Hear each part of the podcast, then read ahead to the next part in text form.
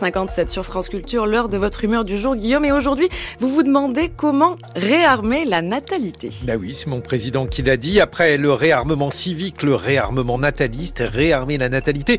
Vous savez, même un psychanalyste épuisé par une longue journée de travail n'aurait pas de mal à entendre les présupposés virilistes qui se cachent à peine dans cette expression réarmer la natalité. Je sais bien que Michel Debré avait eu une autre expression acrobatique, la fameuse invite aux Français pour faire des enfants sur une grande échelle, mais enfin ce réarmement nataliste nous fait entrer dans une autre acrobatie. Réarmer la natalité, c'est peut-être faire des enfants, le revolver sur la tempe. J'ai presque envie de dire, moi, père de famille nombreuse, qualifié donc par Bernanos de héros des temps modernes, ne cédez pas.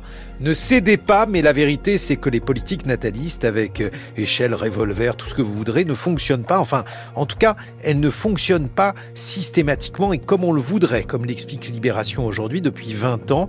L'Allemagne tente de réarmer, se bat pour la natalité. Cette bataille n'a fonctionné qu'en partie, puisque le taux de natalité, malgré de vigoureux efforts, est passé en 20 ans de 1,3 à 1,46, soit pas assez pour ne pas avoir recours à une main-d'œuvre immigrée du fait des besoins du marché de l'emploi. Et pourtant, Angela Merkel n'avait pas lésiné sur les incitations, même l'Église s'en est émue puisque l'évêque d'Augsbourg, pas le moins nataliste d'Allemagne, l'avait accusé de vouloir transformer les femmes, je cite, en machines à procréer, Dixit Libération. En réalité, on ne sait pas pourquoi les personnes font des enfants.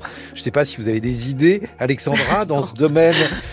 En particulier, on a vu toutes sortes de situations. Le baby-boom en France a débuté, mais en 1942 et pas dans l'après-guerre. La Pologne n'a jamais autant procréé que pendant les années noires de l'état d'urgence. Bien sûr, des mesures peuvent aider, accompagner, mais il paraît in fine bien compliqué de commander des bébés.